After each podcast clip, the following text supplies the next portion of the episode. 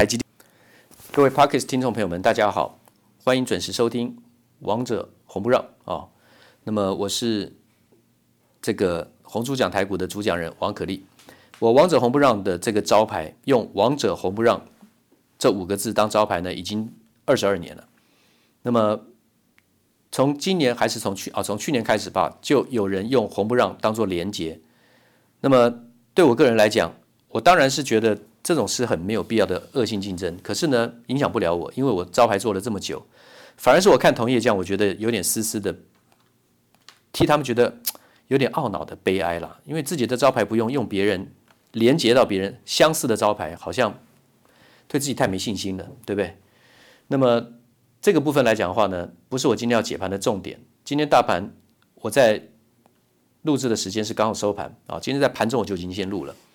我在讲这个大盈维系统，这次从一百零四块、一百零五块盘中的时间讲，当然连线的时间已经一百零八点五元了，锁住涨停了。那个是上个礼拜五的事情哈。那么我从礼拜五里里一百零五块开始买啊，今天收收盘在一百三十五，短线的高点。今天开高走跌，盘中还打回到一百二十点五，曾经下跌过，尾盘又拉高，收到最高一百三十五。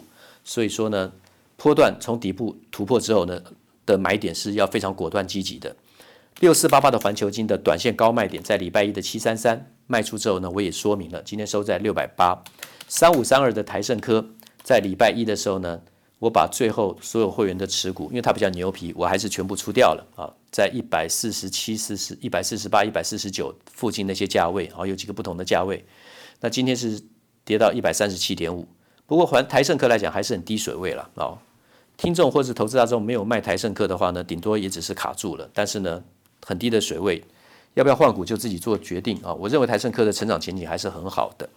那么台积电我的看法不变啊。今天收盘一盘又把它打下来到六十一点五，最后一盘是买买张成交是八千七百九十四张，今天跌两块在六百一十五，分段拉回分段买进的看法完全不变。我的看法完全不变。我今天还有在强调是二三五四的红准，二三二八的广宇。广宇的话呢，今天拉涨停四十三点六。这个礼拜回档的时候呢，我就跟各位讲，它是买点，回档到最低是这个三十九点三。你拉回来，平均大概能买到差不多四十一块钱就 OK 了啊。今天是四十三点六涨停板啊，收盘。那么红准的话呢，从更低的开始，那么我认为历史天量一定是买进。那么可以从六七十块钱以下开始买，那么最近涨得不多，只到七十八点二。今天收盘还是在分盘交易，五分钟撮合一次。到二月一号分盘交易，暂时来讲，交易的规则是你要先存一笔钱到券商指定的账户哦，分盘交易的买进规则。然后呢，单人一天最多只能买三十张的上限，单笔买进不能超过十张，这是为了让市场降温，股价降温。那有没有改变它上涨的趋势？没有，因为红准是从十一月十一号这个月一月十一号一一一，你很好记啊，一百一十年一月十一号很好记，跳空跳空两根涨停之后呢，脱离长线的这个大底，其实都还没有回到大底的颈线，历史天量已经出现了。红准在一月份这个月份还没过完，到今天为止已经出现了七十万张的成交量。七十万又两百四十九张的成交量，那么以前一个月大概多少？十五万张，呃，五万四千张，两万八千张，低量的时候，自息量的时候，只有几万张量。这个月已经七十万张了。低档越大量，买进讯号越强烈。这是今天 Podcast 的听众要了解蝌蚪班、幼幼班最重要的一个观念：低档出历史天量。是买进讯号，高档大涨，涨了很多之后出历史天量，那谁供货？一定是大户或是大股东才能供货，所以那是卖出讯号。那高档出历史天量卖出之后，如果不跌，再继续循环再往上的话，你要做强者恒强的操作可以，颜色短线停利停损点就好。那就是说不用预设立场，可是你看到了警讯。那所以有比较情况之下，最好是买那个低档出历史天量。的股票，它有题材，它有业绩。红准跟广宇是鸿家军、红海舰队、红红海集团里面的这个零组件的厂商，我相信大家很清楚。广宇有做连接器，连连接器也有做 PCB，好做车用。然后红准的话呢是铝合金机壳，像做苹果的手机机壳，还有车体铝合铝镁合金的怎么样？这个车体将来要做轻量的电动车之用。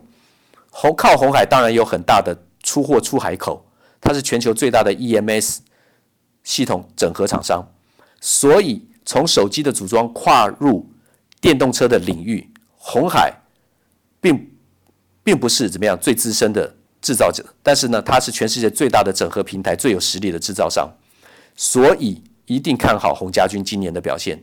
红海这一次呢，我跟所有的听众还有观众讲的价钱是在。八十二块一毛，啊，八十二块一毛，现在已经来到了一百二十三，今天最高一百二十五，还没有买的还是可以买，因为才刚刚开始而已啊。做股票很忌讳，老是往前看到那个最低点，绝对没买，就是就好像在最高，没有几个可以买到最低点了。你只要分得出底部形态跟高档形态，就知道怎么积极买进，或是一定要积极卖出。低档积极买进嘛，高档积极找卖出点嘛。好，那么今天的 Podcast 的话。先讲到这里，另外的就是新闻的解读。新闻的解读还是延续昨天讲到高，对对不起，这个英特尔暂缓对台积电释出新的订这个委外晶圆代工的订单。我做了结论，对高对红海没有影响。红海的七纳米、五纳米乃至于未来三纳米产能，除了塞爆就是被订满了。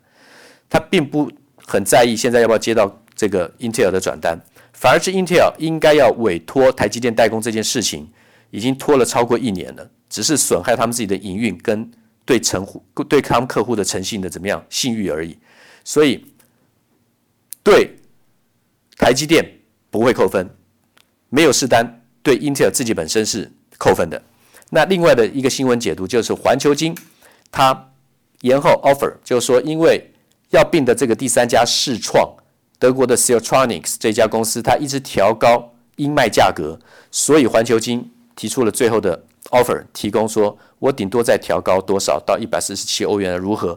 你接受就接受，不接受的话，我们就不不不收购了。所以对环球金来讲，没有加到分，有没有扣分？应该不算扣分。那么不过礼拜一的七百三十三的卖出点，我有公开公告公开在我的视频里面，你可以做个参考。王可立所有的预告分析都有证据。我不像很多，甚至几乎大部分的投顾老师，出一张嘴，看图说故事，马后炮，编造绩效，假假造绩效，捏造绩效，夸大绩效。王可以从不干这种事情。我对就是对，错就是错。但是我会把我看到的很忠实的表达，告诉所有的听众、投资大众。那么谢谢大家。那么今天报告到这里，明天继续说明。滚滚红尘，刻薄者众，敦厚者寡，人生诸多苦难。滔滔苦海，摇摆者众，果断者寡，操作尽皆遗憾。投顾逾二十四年，真正持续坚持、专业、敬业、诚信的金字招牌。欢迎有远见、有大格局的投资人加入红不让团队的行列。二三六八八七七九，二三六八八七七九。